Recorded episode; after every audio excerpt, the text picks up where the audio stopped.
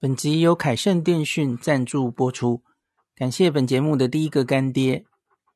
如果你要去日本，在烦恼上网的问题，你的手机是十一 iPhone 十一以上的 iPhone，恭喜你，你可以使用去日本上网新趋势的 eSIM 虚拟 SIM 卡，没有实体卡，下单之后收到 email 的 QR code 就完成交易了。不再有寄送卡片、寄送 WiFi 机的麻烦问题，而且根本不需要更换原本的 SIM 卡，还是可以接电话或是简讯，非常的方便。凯盛电讯是日本自助旅游中毒者长期的老伙伴，之前曾经推出 AU 分享器吃到饱，多年之前非常受到大家的欢迎，因此这张凯盛的 eSIM 卡也是走 AU，也就是 KDDI 的漫游。那透过 Podcast 的前面的连结点进去，零四 B 的读者可以直接九折。如果没有，请手动输入万年优惠代码 L I N S H I B I 零四 B。凯盛的 e 游卡有三天、五天、八天的选择，或是三十天用一定容量的选择，请大家参考网页。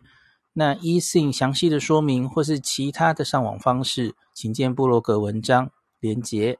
大家好，我是林氏鼻孔医师，欢迎来到我的日本旅游情报站。今天想来谈谈前几天呢、因为这个有一个脸书粉专日本人欧吉桑住在台湾的那个欧吉桑哦，他 PO 了一篇文章，说这个日本东京的饭店啊，价格涨破天花板啊。他说原本一晚一千五变成五千哦，这是三倍耶。他又说几乎住不下去了哦，然后。他推测啊，可能是这个外国人突然增加，然后日本又用这个全国旅行资源优惠的关系，哦，这个我稍微这个解释一下哦，因为日本疫情之后啊，其实他们就有什么 Go to Travel、Go to Eat，就是很多优惠奖励大家，希望大家出来玩嘛，吼，就是解救一下这个已经受害已久的这个国内旅游，所以因此。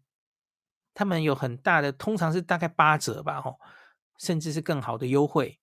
那可是旅馆要怎么应对呢？有些旅馆就会把定价调高，然后再给你打折哦。所以这个是这个欧吉桑解释说，为什么这个旅馆价钱会越来越高，可能这个是原因之一，这样子吼。那他就提醒说，今年要去日本东京旅游的人哦，你要赶快确保比较便宜的饭店。那也可以考虑胶囊旅馆哇！你看他连胶囊旅馆都讲上了耶，哎呦，你你可能太贵了，所以只好去住胶囊旅馆。因为这个言论实在太耸动了，真的有那么严重吗？哈，他说，同时他分享自己住过其中一间哦，价格不到一千台币以下，那在东京上也相当方便，还有大众裸汤可以泡。如果不在乎睡眠品质，不妨考虑一下。好，这句话也有猫腻了哈，这这是住过人才知道哈，因为我我去参观过胶囊旅馆，我没有自己住过了哈，那可是它就几乎没有隔音可言，所有人一个一个在胶囊那边嘛，所以所有人进出你都会听到这样子哈。那而且隔壁它通常里面都会有个小电视哈，哦，当然那个电视它会用耳机听然后，所以是这个是不会影响到别人。那可是呢，鼾声。你会很容易听到隔壁的人的鼾声，所以可能会影响到你睡眠品质这样子哈。他说，另外网咖也是一个选择，而且最便宜，但他个人非常不推荐，不仅睡眠品质不好，奇怪的客人超多，犯罪案件不少。然后他 po 这个文章的同时，他是用了一个呃用 Google，大家知道 Google 是可以 search。呃，饭店的价钱的嘛，吼，那在他的这个 Google 的这个饭店，呃，触目惊心哦，因为我我也不知道他是到底是一个人还两个人入住哦，呃，然后就是大概都是从这个一万六起跳 到两万三万这样子吼，根本不知道是几个人入住了吼。大概就是这样的东西，然后结果就这个很多新闻都爆了这样子哈。那以他的前后文判断哦，他是日本朋友要去东京出差嘛哦，所以我就当他可能是一人出差吧哦，通常吧，哈，当然当然他没说清楚了，哈。那一个人在日本住，当然大家知道前提就知道，一个人住当然会比两个人住，哦，那个你要分担的单人的房价是比较贵的，哈。那以他的这个数字，一个人入住，哈，你你要这个一万多，然后两万三万，哦。我个人觉得，他可能是输入的条件吼，正好就是现在赏樱，然后又是六日假日的时候，日本的房价是星期五、星期六晚上最贵，在假日嘛，吼，星期天反而就会便宜下来。然后呢，我觉得他是遇到特别的时间，所以他这个才会这张图上显示特别贵，吼，因为这个价钱实在看起来太夸张了哦。那。他说：“以前只要一千五台币，现在至少要五千。我觉得那个应该都有但书在里面吼。那就像我马上就做了一件事情吼，我就用那个 Agoda 查了一下，我随便查了一个日期吼，四月十七到二十一号。我为什么会选这个日期？是有猫腻的。我故意选四 这个星期一入住，星期五 check out。”所以你完全是住在星期一、二、三、四下这个晚上都是平日哦。那因为台湾人五天四夜的旅行很常见嘛吼。那你你假如不是一个，你是可以自己选择的嘛吼。你没有一定要星期六日避开最贵的星期五六，当然可以嘛。我就看看这样子东京的旅馆价钱是落到多少哦。那我这样查了一下吼。呃，我用 Agoda 查，因为大家大家知道 Agoda 不一定是最便宜的嘛，我当然知道哈。那你用日文网站查或是官网查，通常可能可以比较便宜。当然，那可是我即使用 Agoda 查，我随便查查，没有花多少力气哈，也没什么门槛。那我是用这个两人入住来查了哈，因为因为我不是故意的哈，因为我一直以来写部落格，我在写。这个比价的时候，哈，我的单位一向都是用两人入住，然后不含早餐。那一个人大概平均价是多少？我多年以来都是这样子，呃，比较有概念嘛，哈，因为你要有一样的比较基准，你才知道那个价钱的变化嘛，好，那我这样子查下去之后，哈，一人一晚不含早餐，我可以用每人每晚平均五二八零日币。已经含税喽，五二八零住到阿帕饭店浅草账账前，这个叫做突破天际了吗？突破天花板，五二八零，哎，还好吧？这个即使没有考虑汇率问题，都还好啊，不是吗？五二八零疫情前不就也就是这样的价钱了吗？嗯。好，当然你会跟我说阿帕 hotel 好小哦，两个人住实在太挤了，那是另外一回事了。因为我机上已经都叫你说啊，太贵了，我们要住这个胶囊了耶。那你还嫌阿帕？阿帕条件一定比胶囊好啊，不是吗？好，OK。那再来，大家应该知道阿帕 hotel 在京城上野站前开了一间交通超方便的。嗯、很很多人其实很喜欢住那间，因为他到那个京城上野 Skyliner 哦。不管是进出机场都非常方便哦。这一间我曾想去住过哈，因为我觉得大家会对这一间有兴趣，所以我这一阵子，我去年到现在，我有几个时间也想故意订这间来住住看。可是这间相对贵哦，相对比较贵，因为它实在交通条件太好了嘛。结果我查到刚刚那个条件哈，每人每晚平均八三六七日币。八三六七耶，还好吧？我记得我之前动不动查到就上万，我就住不下去。上万要我住阿爬，我实在是受不了哈。所以这个他讲的很明显是一个特例的状况啊。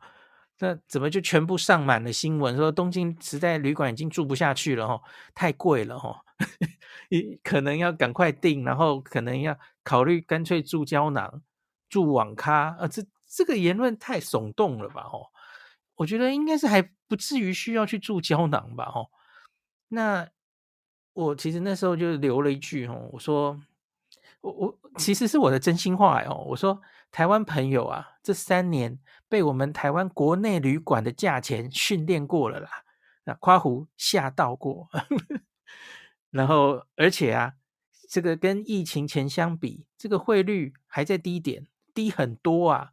疫情前那个接近零点几啊，零点三，现在已经一直长期都是在零点二三左右嘛，吼，汇率上就已经打折这么多了，吼，所以我觉得应该是还好吧。你体感应该会觉得，就算它日币的价钱有稍微在涨价，可是你再加上了台台币的这个汇率的感受，吼，体感不会觉得日本的。呃，我们今天不是谈论日本的旅馆，我们谈论的是东京的旅馆哈，应该不会觉得东京的旅馆涨得太过分了吧？哈，那我发现这篇文章之后，陆续两三天也有一些哈，可是通常都是住在日本的台湾人，然后他们就有说，他们有深深的感受，最近哈，东京的旅馆真的是涨很多，可是又来了那个最近。请问你是跟什么时候比呀？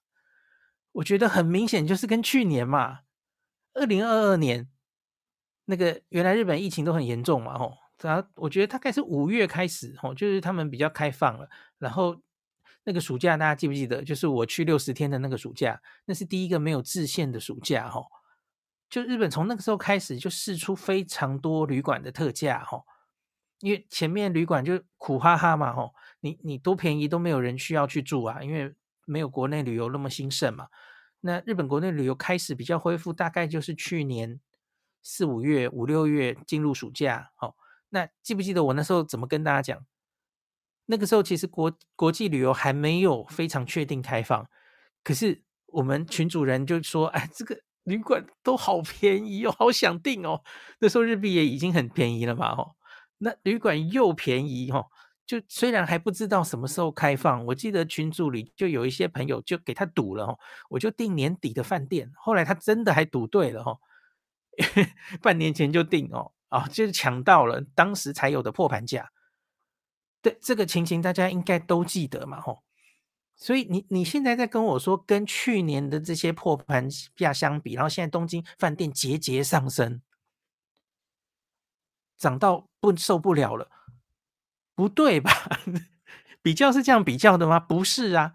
去年二零二二年那个很明显是一个疫情后很特别的状况，一一群一堆破盘流血价，那不是常态嘛？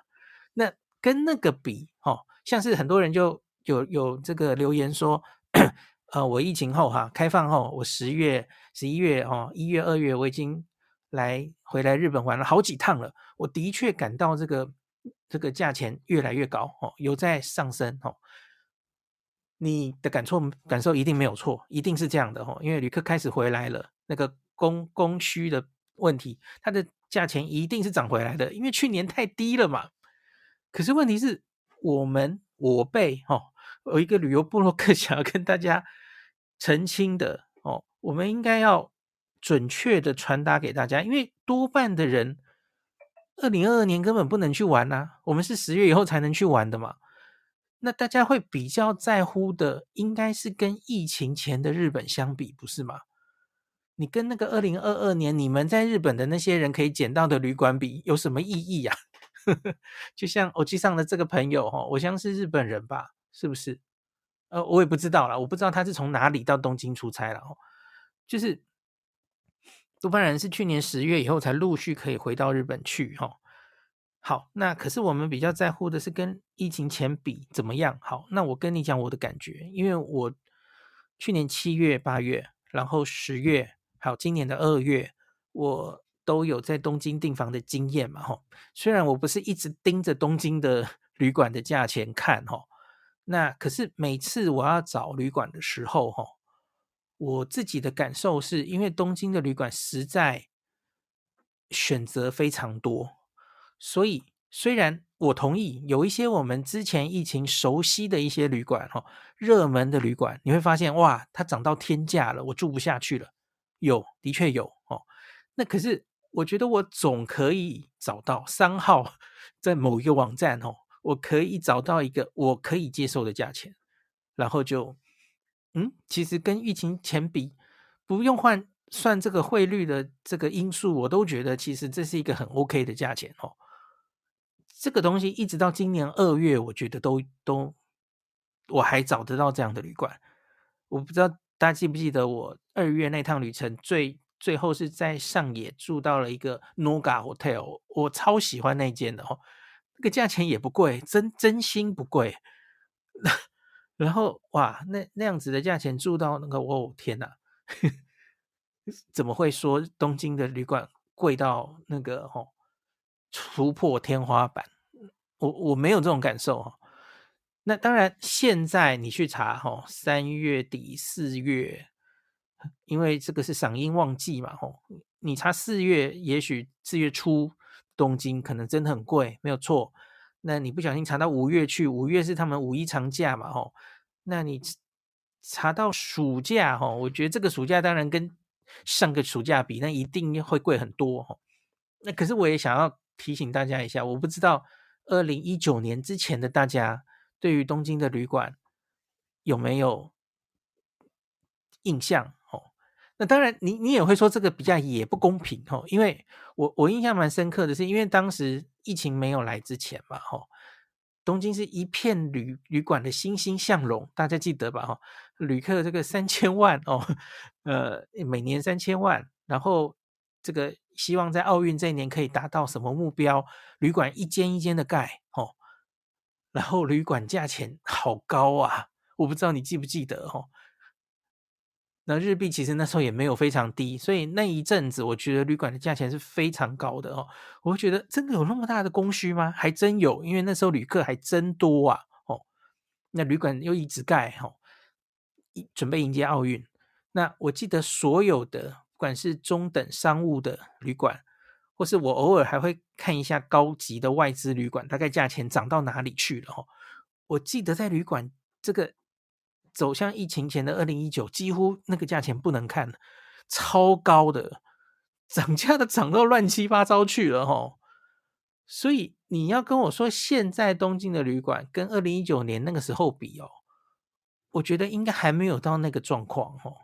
或是就说日币的数日日币的数字啊，就像有些旅馆可能已经接近疫情前的那个水准了，也许有吧哦。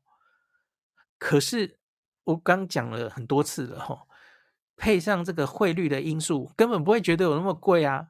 汇率就已经打折打多少折了哈。对，所以总之我今天这集想讲的就是，我们在说呃东京的旅馆涨破天际的时候，你要先知道你跟谁比哈。这个在我们疫情期间在 分析的时候也很重要，对不对？哈，分子分母哈，你跟谁比要搞清楚嘛哈。所以其实大家说的都对哦，很多人在强调的是啊，涨好多，那是跟去年比哦，当然涨很多，因为去年是破盘价嘛哦，就跟你假如活得比较久，跟我一样有经历那个二零是一三年还是二零一零年有一次雷曼兄弟风暴，我不知道你有没有经过那一段，那段之后啊，东京的旅馆便宜到不行诶，因为都没有人想来东京了嘛哦，那届金融风暴哦。就是没有公司想要出差来东京了，然后外国人来出差的需求大减。我利用那个时候哈，住了好多外资高级旅馆。我早年在部落格的时候，那后来那个才叫做大涨哦，一路到了这个奥运之前是一路涨上天哦。那种比方说东方文华，东方文华的话，一人一晚哦，当时可能两万上下。在雷曼兄弟风暴那个时候，可以住到两万。我记得在那个接近奥运的时候，大概都涨到三三万五到四万一个人哦，一个人哦，那个才叫做暴涨，好不好？那所以我就说，你要看你是跟谁比，然后那我们来看一下那个，我那天抛出去之后，有大概有两百个留言，来念一下大家的感想哈。那发现新乐园雄霸说，日本房价的确是有涨啊，不过跟台湾相比还是很便宜。然后当然是不能跟疫情间比啊。吼，有人说最近其他社团也有人分享，有部分饭店旅馆真的是涨很多，可能真的是旅游赏樱旺季，他们现在也有国旅的补助。好，有人说我已经往后看到九月、十月的哈，觉得有有涨哦。很很多人说七月、九月、十月往后看的价钱是都涨了哦。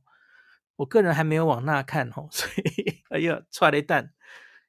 哎，我这里岔题讲出来一下哈，到底是不是应该要早点订，还是早点订真的房价会比较便宜吗？呃，我觉得那要看旅馆，这个真的很不一定。那我个人是因为我几乎都是晚一点订的，因为我的行程没有办法很快确认哦。我我我这三四趟哦，很多时间是。到了 last minute 前一晚、前两晚，我才在找旅馆住的哈，常常这样子，所以我我有几次经验哈，我我觉得很怪。我刚刚有跟大家讲说，我长期以来的印象觉得 Agoda 不一定，不是不一定，是通常都比较贵，对吧？找日本网站或是官网会比较便宜，我也有这种观念，我我以前都是这样觉得的哈。那这这真的不是帮 Agoda 做广告哈，因为我们我是。什么网站都会去查一下，吼，甲烂也查，吼，乐天也查，然后 Agoda 也查一查，吼，Hotel Combine 来查一下比价等等的。那我这几次哦，有好几次是 Agoda 的莫名其妙的那种 less mini 的特价，他他他常常会有那种这个什么本日仅剩最后一张房，哦，最后一间房，然后这个是四九折，呃，就是五折什么的，吼，大放送什么的。也不知道那是真的还假的哦。那可是问题是，它真的就是很便宜，比官网还便宜，比日本网站还便宜。我自己至少遇到大概两次吧，我不知道有没有三次哦。所以我自己是觉得，这个旅馆啊，住旅馆啊，要住到便宜的旅馆，真的就是勤一点查价哦，没有别的方法哦，没有一个一定比较便宜的旅馆。呃的订房网站，就是你自己要去查这样子哦。Agoda 也许在你印象中通常可能比较贵哦，可是我也捡到便宜过哦，所以这个真的是不一定了哈。魏振宇也有留言哦，他说肯定是不能跟去年十一月刚开放的时候比。那去年十一、十二月跟今年三月，他去过三次嘛，房价的确是节节高升，但应该。也只能算是回到正常价位而已吧。那有一个人说同意，我看了林氏璧住过的那个星野的大总哈，Omo Five 订了两晚不含早餐六千三，应该还好吧？哈，呃，好怀念大总哦，好想回去再住一次这样子哦。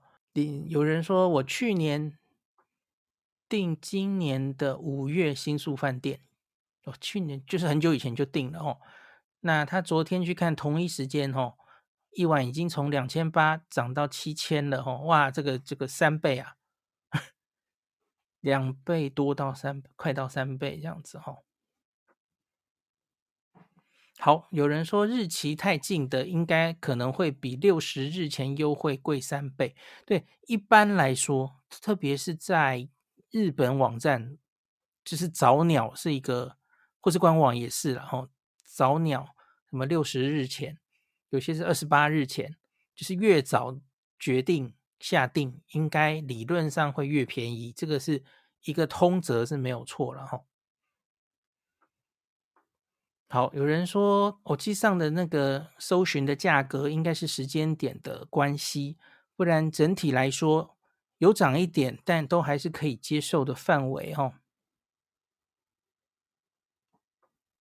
好，有人说他昨晚住清井泽的 Indigo，跟新闻上之前报道的阿里山 Indigo 价格相比，觉得超便宜啊！说他的价值观已经崩坏了。OK，那有人说，我个人是觉得没有特别涨哦，只要你没有卡到特别的日子，星期六都你还是可以找到每一个人。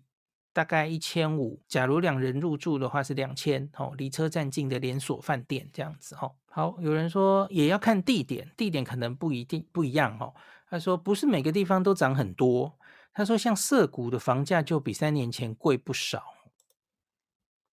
我觉得这个是有原因的，哈，因为涩谷本来就不是一个住宿的选择非常多的地方哦。所以你假如是像新宿、像上野，旅馆多啊，旅客未必有那么多嘛。因为你知道现在国旅是国旅嘛，吼。可是问题是，现在日本的观光客大概只恢复了疫情前的大概一半嘛，吼。中国人还没回来嘛，吼。那所以很多旅馆其实有可能是，你你要订那么贵，其实也没有人住啊。所以看地方啦，可是涩谷的话，就是因为它旅馆本来就没有这么多，所以我觉得，那你知道涩谷最近有很多新民所，所以它很可能就会供不应求，所以它就会变贵哈。我觉得这都跟供需有关的哈。那有人说这段时间贵都是理所当然，因为是赏樱嘛哦，而且即使是这样贵啊，房价跟台湾比还是物超所值哦。OK。然后也有人附和我对 Agoda 的观察，他说 Agoda 最近的房价好像不管哪个国家还真的都比较 便宜哦，这个完全颠覆我的原来的观察哦，因为他的朋友也附和说，对，日本网站上的房价反而还比 Agoda 贵一点哦。我自己在想，会不会是 Agoda 放出一些便宜的房间，然后是为了噱噱头，在疫情后再抢市？我不知道啦哦。反正大家自己多多比价吼，那你也知道，其实 Agoda 还有一些什么 People 嘛吼，什么用什么信用卡可以再折多少什么的吼，我还没有考虑那个诶，我我这几次查我都没有用那些哦，因为我不是跟大家说我很久没有研究信用卡优惠了哦，然后 Agoda 好像用 APP 订又会更便宜，对不对？它有这些 People 嘛吼，我只是网页版我就。这几次还有这次的查价，我都只是用网页版哦，我就查到很好的价钱啦，所以我就觉得，哎，这是怎么了？洗心革面，OK。因为疫情前我有一个长期的印象，大家知道 Agoda 是东南亚，特别是泰国起家的嘛，所以有很多玩泰国旅游的部落客是跟我说，Agoda 的泰国饭店价钱非常好，可是东南亚啊，对不起，东北亚、日本、韩国就不一定好了哦。嗯，可是我不知道是不是最近状况有点改变哦。我自己体感这几次查价，我觉得 Agoda 有查到一些让我觉得捡到便宜的旅馆这样子哈。有人说，我看今年六月的东京饭店价钱还是比台湾 便宜，哦，又要看你跟台湾的什么饭店比了哈。有人说我刚刚回来，我从阿勾达订这个上野玉图町的 Hotel Wing，这个我也住过。他说价钱也还可以啊，比较疫情前的价位，真的没有差太多了哦。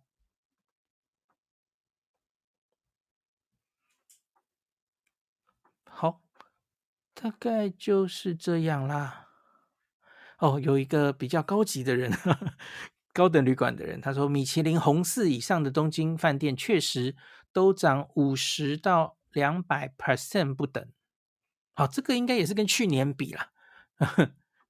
他说年初在一休注意到 Ritz-Carlton 房价是去年的三倍，这是看到涨幅最高的饭店哦。好，再见了这些高级旅馆，现在已经，去年那个时候你没有抢到的话，哈，现在就别想住了哦。可它大概也只是回到疫情前的价钱吧。其实我很少没有看那么高级的饭店了。有人说。有感涨价，以 Tokyo Stay 来说，涨幅就超大，这样子哦，觉得整体有涨。那也有人提 APA 哦，上野京城 APA，它 APA，它去年十一月两个人住只要，这应该是台币哦，一千五左右。今年年初三月，房间已经涨到三千多，这就两倍了，实在住不下去。三千多，我后来就加急白改订品川王子，至少房间比较大哈、哦。对，去年十一月到现在，京成上野 APP 有变贵哈、哦。好，有人说二月初去大阪的房价是怀疑人生的高哈、哦。他住那个美美满如家嘛，米米马鲁同房型两晚，京都只要三万三日币，但大阪就要五万二日币哦，听起来有点恐怖。五万二，相同时间预定的价格哦，而且京都是周末入住，大阪是周间平日入住，比起来大阪地区的房价涨幅更有感，诶，这个让我蛮意外的哈，因为大阪的旅馆选择比较多诶，为什么反而它会涨这么高？反过来了，不是应该京都才天价才对哦？因为因为我去年十月去赏红叶的时候，还是一样啊，就是大阪的旅馆都是一片我非常可以接受的价钱，可是京都因为就是超旺季嘛，红叶的时候我就几乎订不太下去这样子哦。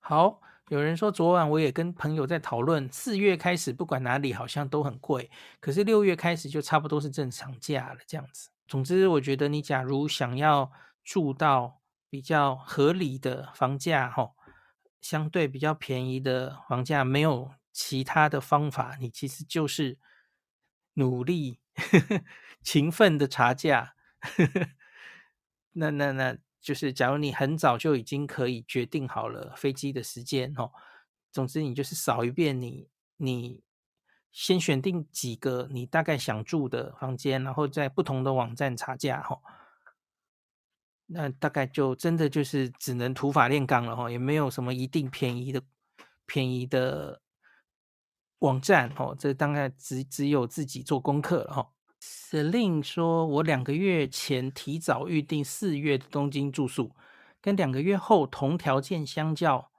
我差了十三万日币。哎呦，哎呀，你订的可能是超高级旅馆，会不会？所以标准值怎么定义是很大差别的哦。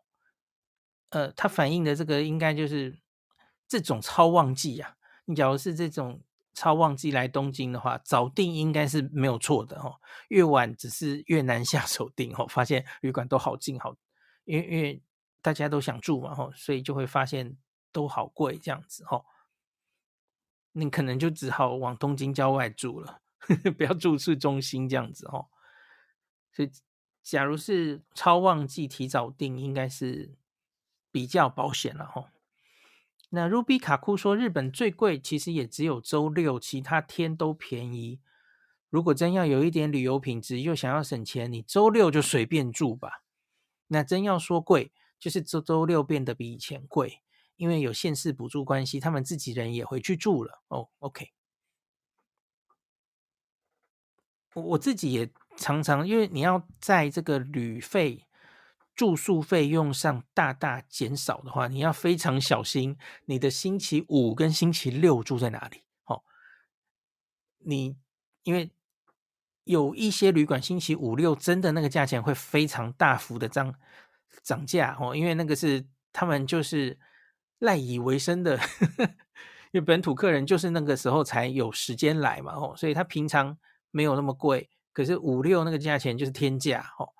这种旅馆还蛮多的，那个天价的幅度每一间不一样哦，所以你自己要研究。而有一些旅馆反过来，它其实星期五六价钱也没有变太多，有的有这样的旅馆，所以通常我就会故意那种旅馆我就安排在五六哦，你就可以大幅减少你这个整个平均每天的的住宿的价钱，这样子哈。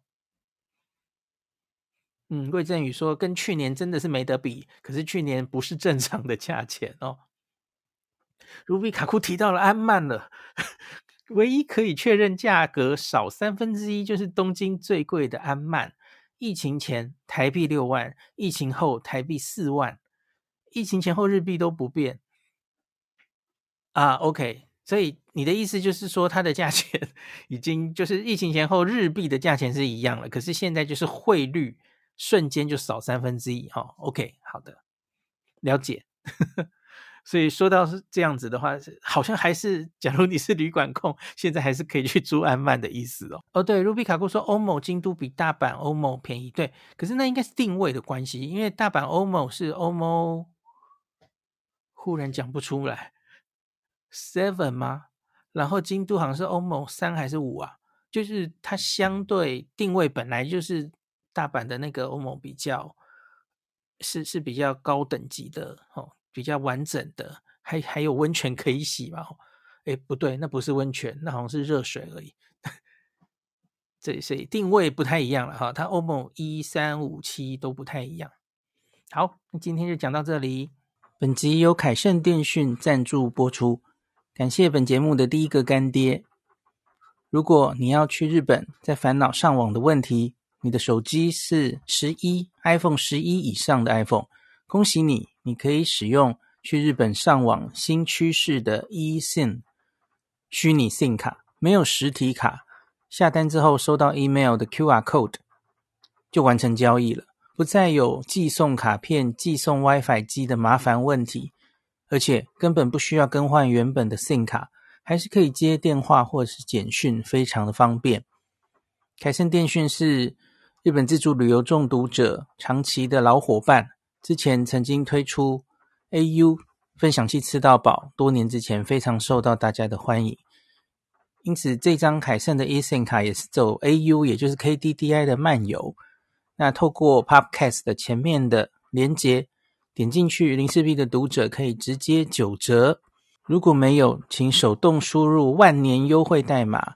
L I N S H I B I 林氏璧，凯盛的 e 游卡有三天、五天、八天的选择，或是三十天用一定容量的选择，请大家参考网页。那 eSIM 详细的说明或是其他的上网方式，请见部落格文章连结。